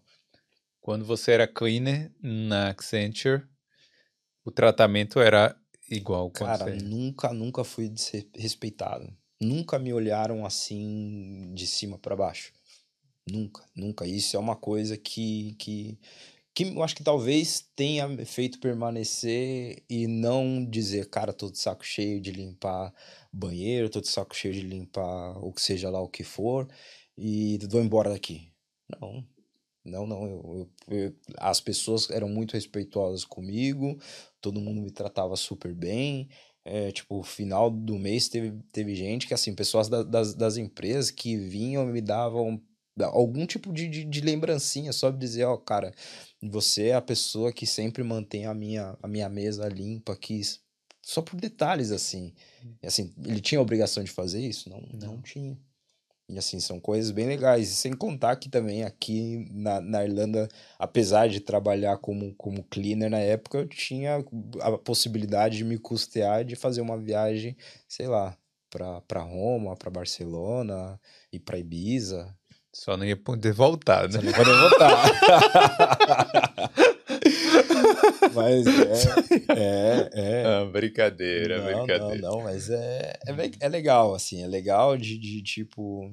O, o quanto de tudo isso que eu passei, né? O Sim. quanto que eu pude que eu pude evoluir como pessoa de todas as, as fases da minha vida. Né, né? Até nessa época eu tive uma situação em, em, que não foi muito confortável lá em Londres, que me mandaram de volta até de hoje onde eu estou. Tipo, é, não posso dizer que eu, que eu todo mundo fala, ah, venci na vida. Não, ainda tenho muito a conquistar ainda. Me sinto muito jovem, ainda tenho, quero continuar estudando, quero continuar me aperfeiçoando, quero continuar crescendo, né? Eu acho que tem, tem muito espaço ainda para isso. É, e assim, agora, te... qual a diferença de viver na Irlanda como estudante e viver como um trabalhador? Uhum. É, você, com certeza a diferença é grande, mas me fala aí da sua perspectiva, o que é que você acha de hoje em dia você ter um trabalho fixo, de, sei lá, você tá casado, ter sua família, o que, que é que você me diria assim das diferenças? É, eu acho que a grande diferença para mim hoje é na época eu não me importava, por exemplo, de ter que dividir uma casa com tantas pessoas né? É, é, é, a vida de estudante, às vezes é o que o seu salário pode, pode pagar, né? Você vai ter um salário que você não vai ter o luxo de você ter uma casa só para você, um estúdio só para você. Você vai ter que conviver com, com, com, várias pessoas e às vezes essa é uma coisa que também que eu acho que foi boa para mim de ter convivido. Nunca tive nenhum problema com nenhum dos flatmates que eu tive pelo contrário, foram ótimas pessoas que têm um carinho até hoje, converso com eles até hoje. É, mas essa parte do estudante, talvez hoje eu, num, na minha atual situação, pela minha idade também, um, já, já, já está casada com uma coisa que eu já não, não, não seria algo que eu escolheria para minha vida, de dividir uma casa de uma outra pessoa, porque daí você quer a sua privacidade também, ah, você quer certeza. o seu espaço. E, e, eu acho que é mais, é mais em relação a isso. Eu acho que é mais é, também. É, você já vai ficando mais velho, por exemplo. Antes eu não é, me preocupo. Não é que eu não me preocupava, é que não sobrava dinheiro para você fazer um pé de meia, Sim. né? Porque praticamente você, como estudante, você não tem dinheiro para muita coisa. É a pint da Dice e, e pronto, é, né? É verdade. e e já hoje não, hoje você já começa a se preocupar, de você falar, ah, hoje... Já consegue juntar alguma coisa. Hoje consegue juntar o dinheiro, você começa a planejar melhor o seu futuro. Hoje eu, numa área de dados, começo a pensar mais nessa área de investimentos também, o quanto isso vai ser importante se eu tiver a intenção de permanecer é, aqui na Irlanda, ou permanecer na, na Espanha, porque tenho a, intenção de voltar para a Espanha. Quando você me perguntou, ah, mas por que, que você tem vontade de voltar para a Espanha? Não, tenho vontade de voltar é. para a Espanha. É, mas é isso, é muita coisa legal. Uhum. É, deixa eu perguntar aqui uhum. para Carolzinha se tem alguma mensagem, se tem alguma pergunta. Queria falar para a galera aí, se quiser mandar um superchat também, fica à vontade, claro. E, ó, peraí, rapidinho, antes eu vou ler aqui, tem um superchat do Alan Borges 87. Grande Gustavo, inspiração de superação. Um abraço. Grande Alan, meu amigo, meu amigo. Grande abraço, Alan. Obrigado, Alan. Um abraço. Alan mora onde? Mora aqui? Mora, mora aqui, no... mora aqui. Grande amigo meu. Perguntar pra Carolzinha aí se tem algum. Tem. Tem uma pergunta aqui da Letícia. É, que sugestão você daria para quem pretende migrar para essa área de data? É, olha, Letícia, uma coisa que eu vim pensando quando estava é, a caminho aqui, uma coisa que eu acho que hoje nós como brasileiros nós subestimamos muito o nosso potencial. O que, que eu quero dizer com isso? Às vezes as pessoas é, no Brasil elas falam, ah, eu é, fiz universidade na, na, na, estudei na universidade tal, talvez eu não vou conseguir um emprego numa empresa top, né? E, e eu, eu não vejo isso aqui na, na Irlanda. O que eles valorizam é o conhecimento que você tem. Então, para você, Letícia, se você tem interesse em entrar nessa área, é, é, se você já tem um, vamos dizer, um bom conhecimento como analista de dados, já tem um currículo, já tem uma experiência nessa área, na minha opinião, a única coisa que falta é, imagino que essa pessoa já tem um portfólio, né? Já tem um portfólio, já tenha criado um portfólio, mas a minha sugestão seria o inglês. Se essa pessoa não tem inglês, eu pedia para essa pessoa melhorar inglês, porque hoje é, nessa área de dados, é, até um, é um, uma coisa interessante, Felipe, que na, nessa área de dados, hoje ele é bem, é, vamos dizer, a maioria das pessoas que trabalham nessa área são indianos, tá? É, por exemplo, meu chefe é, indiano, muitas das pessoas que eu trabalho é indiano, muitas pessoas que eu vejo que trabalham nessa área de tecnologia, eles são indianos. Por quê? Porque, de certa forma, ali eles têm um, um, pessoas bem qualificadas e têm um bom conhecimento nessa área de tecnologia. É, e tem o inglês. O né? inglês né? é, é essencial, né? Exatamente. No entanto, eu não vejo, de todas as pessoas que eu trabalho, seja da Índia, seja aqui do europeu ou do Brasil, eu não vejo o brasileiro perder em nada. Em absolutamente nada. Eu vejo o brasileiro com um potencial enorme. A única coisa que falta é o inglês. É, é o idioma. Então, assim, eu digo, é, é, é, é para qualquer pessoa que, que, que tenha interesse, eu não, não é somente nessa área de, de análise de dados, mas qualquer área eu acho que talvez o, o inglês ou um segundo idioma ele é muito mais importante que uma universidade.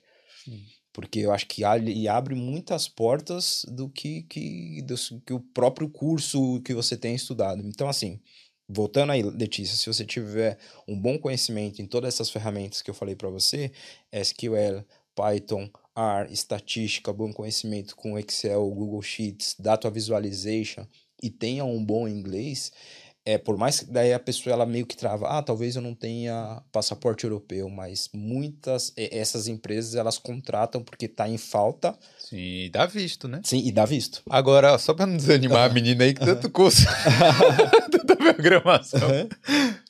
É, não precisa ter todas essas esses skills, não, né? Não, Você ter não, uma não. delas é, já, já é o suficiente é, para Sim, sim, sim. Como eu falei, talvez de tudo que eu falei para você, é, que eu falei aqui, Python e, e R e, e estatística, vamos dizer que são plus, hum. né? Mas daí você eu, eu, digo essas ferramentas que é a mesma coisa que qualquer recru, recrutador ele vai, vai colocar. Sim. Pessoas que tenham experiência. Eu estou dizendo isso porque são a maioria das vagas que eu vejo hoje no LinkedIn que eles pedem. Né? Eles colocam como um plus. Mas depois eles começam a fazer o crivo, né? Ah, se essa pessoa ela tem isso, essa pessoa tem isso, quanto, quantos anos de experiência essa pessoa ela tem? Então, isso que vai fazer a diferença. Olha o portfólio. O portfólio é muito importante. Olha o portfólio dessa pessoa. Qual é o lugar que a pessoa faz o portfólio? É no Behance? É, o que a gente, a gente fala de portfólio é como se você tivesse, de alguma forma, apresentar projetos que você já tenha trabalhado. Um PDF lá. Com... Não, na, nessa área de análise de dados, a gente usa mais uma plataforma. Por exemplo, tem uma... Vamos dizer que é como se um, um site onde a maioria dos programadores analistas de dados colocam os seus projetos que se chamam GitHub. Sim. Né? Então, uma pessoa ela tem, cria uma conta no GitHub, ela coloca todo a projetos que essa pessoa ela criou, é, com a linguagem do, do Python, linguagem de SQL, linguagem do que seja lá o que for.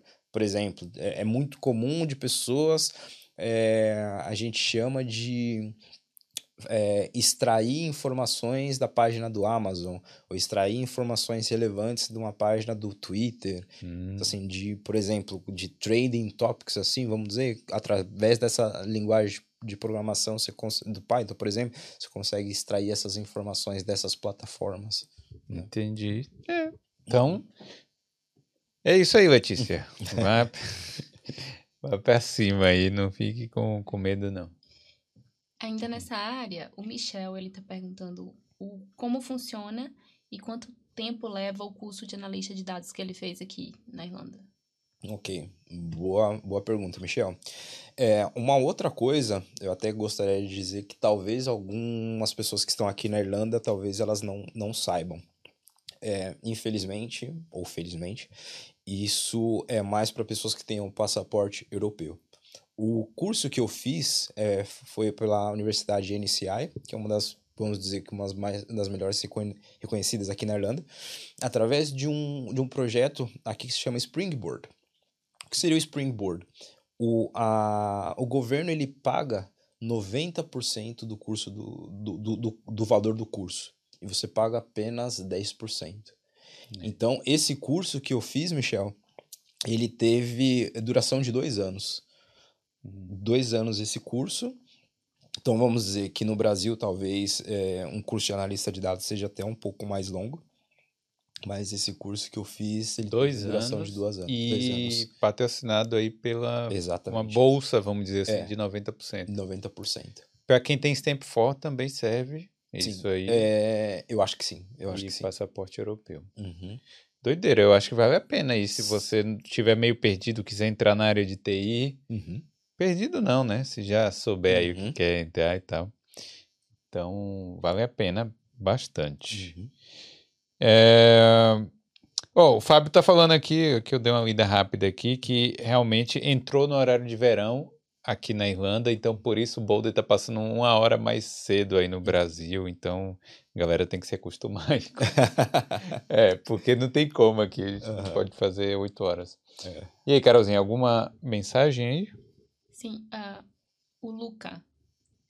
É, ele entrou um pouco atrasado e não sabe se vocês falaram, mas existem vagas júniores na Irlanda e se há contratação de outros países, como por exemplo do Brasil diretamente. Sim, sim, Luca, tem, tem sim. Eu conheço várias pessoas que não necessariamente tiveram que vir para cá, para Irlanda, para serem contratadas. Pessoas aplicaram para vagas lá do Brasil mesmo e, e foram aprovados, fizeram. Por isso que eu falo o, o quão importante de você ter o idioma, porque essa pessoa ela vai entrar em contato com você. Vai a pessoa fazer já fala inglês. Já. Exatamente. Ela vai fazer essa videochamada, ela vai ver qual é a fluência que você tem no inglês, vai fazer algum, provavelmente, alguns testes de technical skill que a gente chama para ver qual é o seu conhecimento é, é, naquilo que eles precisam, que o recrutador ele, eles estão precisando. E não somente aqui, eu estou falando aqui na, na, na Irlanda, porque hoje eu vejo que Dublin, vamos dizer que é um dos pontos mais fortes nessa área de tecnologia. Mas é, eu vejo que Lisboa está crescendo bastante, Amsterdã está tá com muitas oportunidades, Málaga na Espanha estão com, com grandes oportunidades. Então, assim, na Europa, de uma forma geral, temos alguns pontos, alguns lugares que estão crescendo bastante. Claro, Madrid, Barcelona. Então, assim, é, não não se apegue que você tem que vir aqui para a Irlanda ou para a Europa para você conseguir um emprego, para você vir aqui trabalhar na Europa. Não, você consegue desde o Brasil, sim. Mas o, ele perguntou do Júnior também, não? Ah, sim. É... Agora, ser Júnior depende, né, também. Para você conseguir um visto de trabalho como Júnior já é mais difícil. É, porque daí é, entra naquilo que eu falei do, do technical skill, né? Hum. Talvez é, para uma pessoa, para a vaga júnior, talvez o, o, aquela empresa ela consiga contratar a pessoa aqui, hum. né? Eles, porque pro, pro o contratante da empresa que vai te contratar, eles têm um custo. Para eles te darem o visto de trabalho, tem um custo. Agora, por exemplo, se você já tiver um passaporte, vamos dizer que eles não têm custo nenhum, pode ser que você consiga um, uma vaga de júnior. No entanto, para uma pessoa que está lá no Brasil, acho que seria um pouco mais complicado. É. Não digo impossível, mas talvez seja um pouco mais complicado. É. E aí, Garolzinha? Tá. Eu vou fazer a pergunta aqui do, do Oséias. Não entendi direito, mas eu acredito que você vai entender. e esse sub 1 hora e 25 minutos? Sai ou não sai? Depois que você começou a correr, isso te ajudou na profissão? Ok, ok. Oséias, grande, grande amigo. É, quando a gente fala, né, é muito importante é, eu vim para cá falar sobre analista de dados, mas eu sou maratonista, né? Eu corro e agora nessa sexta-feira eu tô viajando para Berlim para correr a meia maratona de, de, de Berlim. Então, meia maratona? Ah, mas é só meia. Eu acabei. ah, faz um, é. duas semanas que eu corri em Barcelona. Então, é. em, du, em, um, em, um, intervalo de, de duas semanas, eu vou correr uma maratona e uma meia maratona. Oh. Então, por isso que ele tá falando, se o, o, o sub 1 hora e 25 sai ou não sai. Sub 1 hora e 25 quer dizer que se eu vou conseguir terminar a maratona abaixo de 1 hora e 25. É o 42 quilômetros? A maratona 42 quilômetros, a meia maratona 1 hora e 21. Perdão, oh. é, é 21 quilômetros. 21 quilômetros. Exatamente. É uma... É. é uma pancadinha aí. Aí você vai para Berlim? Tô indo para Berlim na, na próxima sexta-feira para correr no domingo a, a meia maratona de Berlim. Agora, nessa questão do esporte, é melhor aqui, né? Porque é menos calor, né? Imagina você correr lá na Espanha. Cara, é... eu prefiro correr lá. ah, prefiro correr lá. Porque aqui o problema não é só o calor, essas coisas, é vento. É o né? vento, é. Vento, chuva, frio. Cara, tem dia que você vai sair para correr, tá com as mãos congeladas, correr aqui com bastante vento é muito mais complicado, porque você precisa fazer mais força ainda. Hum. Agora falando do, do disso, o Oséias, cara, você tocou num assunto bem interessante quando a gente tenta é, colocar a nossa vida pessoal no, com a vida profissional e o que a gente vai fazer na nossa vida profissional que a gente consegue fazer um, um, ba um balanço aí. Eu, por exemplo, eu sofri bastante na, na pandemia, né? Na pandemia, vamos dizer que eu tinha vamos dizer que entrada na empresa há pouco tempo, um emprego que eu sempre é, quis ter, e meio que eu entrei num momento que, não digo numa depressão, mas eu me senti muito mal.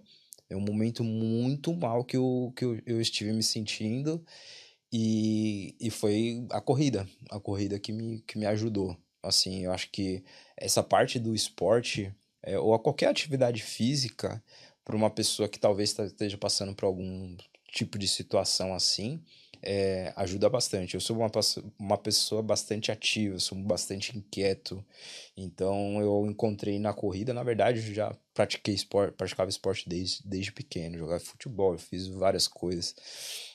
Mas é, me reencontrei na corrida porque daí a corrida tem isso também de, de você se sociabilizar. Acabei fazendo muitos amigos desde que eu voltei a correr aqui. São pessoas que a gente se encontra toda semana no ano passado nós fomos correr uma meia maratona juntos em Málaga. Então, uhum. Então, assim, essa parte de, dessa pergunta que o Zé é, falou, do quanto isso me ajudou, me ajudou bastante. Influenciou até no seu trabalho? Muito, muito, muito, porque é, hoje, vamos dizer que eu, é, eu tenho o balanço que eu tenho entre a minha vida profissional e o esporte é, eu acho que é o que me dá o gás para eu continuar motivado. Eu acho que isso também tem muito a ver, porque o esporte, eu acho que ele tem uma coisa de superação, de você querer se superar. Quando ele fala desse assunto de, de uma hora e 25, eu tô com esse objetivo de agora para Berlim terminar a maratona abaixo desse tempo, que é algo que eu, que eu, é, que eu gostaria de conseguir, de você ter, almejar sempre mais. Eu acho que no, no, no na sua vida profissional também. Né? Hum. Eu, de eu não estar contente no, no momento, apesar de ter acabado de ser promovido dentro da minha empresa, mas seguir estudando. Seguir buscando. Seguir buscando, seguir crescendo. E eu acho que isso é, é muito importante. É. É, você começou realmente a correr mesmo na maratona depois da pandemia? Não, na verdade, eu sempre, como, como eu, eu joguei futebol durante a minha, a minha infância, joguei muito futebol quando eu estava aqui antes na, na, na Irlanda, eu, eu já, já, já corria, mas é, eu acho que, sabe aquele, aquele negócio do bucket list, de coisas que você gostaria de fazer antes de você morrer? Então, é, quando eu estava lá na. Quando eu estava na, na, na Espanha, eu já gostaria de correr uma maratona. Então, me preparei para isso, para correr uma maratona. Sofri pra caramba, eu terminei com as pernas super doloridas, não conseguia nem subir, descer a escada mas foi aquilo de, de ah, conseguir algo na minha vida. É alguma das coisas que eu gostaria de, de fazer do meu bucket list, né? E, e, e continuei isso, mas eu acho que eu peguei gosto pela coisa. Hoje, vamos dizer que tenho até uma, uma empresa no qual eu sou embaixador, é, que eles, é, por exemplo, estou indo para Berlim, eles que vão custear tudo, me pagaram a inscrição, vão pagar a estadia, vão, me deram tênis. Então, assim, é legal que de uma. É, é, eu consegui duas coisas, né?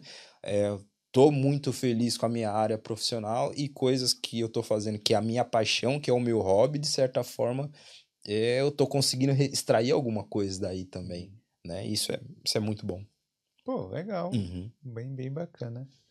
Eu vou ler um comentário aqui e fazer a última pergunta, porque tem uhum. um superchat. Vou fazer a pergunta, se uhum. você fazer, não sei.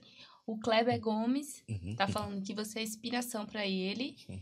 e espera em breve correr com você. Ele falou que vocês corriam juntos até o cemitério da saudade. e o Pedro, é, que é um superchat que eu vou ler o último aqui até como pergunta, ele está interessado e pensa na pergunta da moda, comentar sobre o chat GPT. Hum, é. okay. Deixa eu reler aqui, só em caso o microfone não pegou, não sei. É, estou interessado e penso na pergunta da moda. Comente sobre o chat GPT. Aproveita e fala se o chat GPT tem alguma coisa a ver, pode mesclar alguma coisa com a análise uhum. Ok. Deixa eu só dar um agradecimento ao Clever. Clever, meu amigo, crescemos juntos. Obrigado, Clever. Você também é minha, é minha é, referência. Pedro, a respeito disso do chat GPT. É, eu acho que todo mundo fica muito é, com o pé atrás quando chega uma nova tecnologia, como muitas pessoas pensam, ah, vai roubar o meu, o meu, meu trabalho. Eu, eu acho que é, o trabalho humano ele nunca vai ser substituído. Assim, é, realmente o ChatGPT ele vai real, não tenho dúvida que vai ser muito bom para várias áreas principalmente, por exemplo, nessa área de, de, de, tecnologia, por exemplo, nessa área de, por exemplo, marketing digital, eu já vi algumas coisas que o marketing, o, esse chato ele pode fazer e pode tornar a vida de uma pessoa que trabalha nessa área de marketing digital, por exemplo, copywriter ou coisa nesse sentido, de pessoas que criam é, algum, alguns keywords, por exemplo, na área de, de, de advertising que a gente tem que vai ser muito interessante. É, eu crio vários bastante. títulos aqui. É, vários é. não, mas de vez em quando eu falo, oh, chat GPT. Aí eu falo, e eu falo, peço por favor. ó, oh, por favor, tá, vou conversar com o analista de dados. Hoje eu não fiz isso, não. É assim, ó. Vou conversar com o analista de dados aqui e tal, e vai contar a experiência dele. Quero saber um pouco quero saber algumas perguntas para fazer. Aí o chat, chat GPT fala assim, ó, faz isso aí e tal. Oh. E aí, mas eu não fiz hoje, não. Não fez hoje, não. Tá. Fiz. Oh, boa, boa. mas é possível, eu acho legal, interessante ele como ponto de partida. Sim, sim, sim, sim. sim. É, é... Então, então, provavelmente quem fez o chat GPT, o cara é de ciência de dados aí, por exemplo, uhum. ajudando nessa programação. Mas, mas enfim, assim, eu acho que na parte de, de do que o, o, o, ser humano faz, ele nunca vai ser substituído. Porque é, é a mesma coisa. Hoje, por exemplo, a gente fala, ah, então quer dizer que tem o Google Translator, quer dizer que eu não preciso a, a falar inglês. É, não existe isso. Ah, é por... bem assim. Exato. Então, pelo que eu é, tenho o Google Translator, que eu vou ter a possibilidade de ir para, sei lá, para a China, para para a Rússia e vou falar que sei falar esses idiomas, simplesmente que eu vou colocar um texto, jogar lá, traduzir e vou mandar. Claro que não. Mas a diferença é, por exemplo, se você precisa traduzir um texto gigantesco. Uhum. Você é um tradutor, já ganha dinheiro fazendo tradução. Você te- traduzir um, te- um texto gigantesco. Antes de você começar a traduzir palavra por palavra, joga no Google Translate e aí sim você vai fazendo a Sim, tradução sim, em cima sim, daquilo. sim. Aumenta a sua produtividade. Exatamente. Daí o que, que isso vai fazer? Vai te, vai te ajudar a diminuir o tempo que você iria ter antes. Ele vai te, te reduzir um pouco o tempo que você teria para fazer tudo isso. Então, o primeiro passo você vai ter. Então, assim, a mesma coisa que que eu acho que o chat ele vai fazer em, muitos, em muitas coisas vai ser isso. Por exemplo, um trabalho que antes talvez eu demoraria. Por exemplo, eu digo até na área de programação. Porque o chat ele também até programa para você se você quiser. Verdade, verdade. Então, por exemplo, se eu quiser fazer um tipo de programação, um determinado código que eu teria que demorar horas e horas para buscar, por exemplo, se caso eu não saiba, tenho que olhar dentro do fórum, por exemplo, para saber se isso vai aplicar, se vai funcionar, se não vai funcionar, eu jogo lá no chat, o chat vai, vou, eu testo, funcionou, funcionou, beleza. Ou se, por exemplo, daí já vai necessitar também de um pouco do conhecimento que eu tenho, de que na hora que eu olhar para o código eu falar, ah, putz, é verdade, mas se eu fizer um ajuste aqui, um ajuste aqui, agora eu acho que vai funcionar. Putz, ele vai funcionar. Então, por exemplo, um trabalho que antes eu demoraria muito mais tempo para fazer, talvez com a ajuda do chat ele faça é, é, com que o tempo seja muito mais otimizado e eu consiga terminar um, um curso, um tempo de curso muito menor. É. Tomara que não roube os empregos. É. Eu queria agradecer ao Pedro aí por ter mandado o super chat. É, eu, só, eu queria perguntar uma coisa para você que você tinha falado, não sei se você vai lembrar agora. Você falou assim, a questão da deportação da Espanha, você falou, ah, isso aí teve uma coisa que me atrapalhou no futuro. Sim, sim, sim. Foi que justamente, justamente isso, né? Porque quando eu fui é, mandado embora aí de Londres, eu tinha essa entrevista Ah. para fazer lá em Liverpool, né? Daí eu fiquei, falei, caramba, e aí? Eu vou, eu vou, porque eles colocaram lá no, no, no- meu stamp que eu tinha sido deportado. Então, É. quando eu cheguei lá em, em Liverpool, a primeira coisa que a mulher viu, eu falei, putz, você acabou de ser é, é, mandado embora aqui em Liv- é, lá, na Inglat- lá em Londres e já quer entrar aqui de novo? Você é doido o quê? Então foi essa Mas história aqui aí. que meu deu, deu certo no final. Mas hoje você pode ir lá na Não, Inglaterra. agora eu posso ir onde eu quiser. É.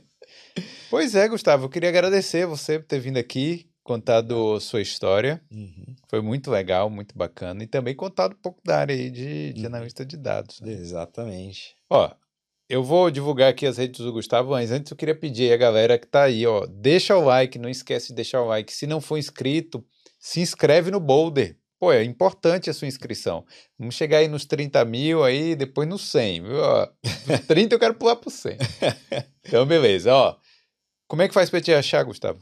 É, você pode me encontrar. É a principal plataforma que eu utilizo hoje realmente é o Instagram, que seria Gus Traveler, que seria uma mistura de Gustavo com viajante. Viajante. Gus Traveler. Então, se você quiser, me adiciona lá nas redes. Tem as Infelizmente- fotos da corrida tem lá. tempos de corrida. Eu não coloco muito a respeito de nessa área de analista de dados, mas Ah, quiser me adicionar cara lá, no Instagram não quer saber disso, é, mas quiser lá adicionar ou mandar um, um direct lá e a gente quiser bater um papo, se a pessoa tiver interesse nessa área de dados, dicas de como é, tá o mercado nessa área, fica à vontade, me adiciona lá, a gente pode bater esse papo. É isso aí. Eu queria agradecer a todo mundo. Tem mais nada não, né, Carolzinha? Assim? Então, beleza. Vamos nessa. Valeu, galera. Obrigado. Valeu, Gustavo. Eu que agradeço. Então, galera, amanhã a gente- está de volta aí. Essa semana tem vários boulders aí. Então, é isso. Valeu. Valeu. Obrigado. Tchau, tchau. Dando tchau nessa câmera aqui. Falou. tchau, tchau. O telefone caiu.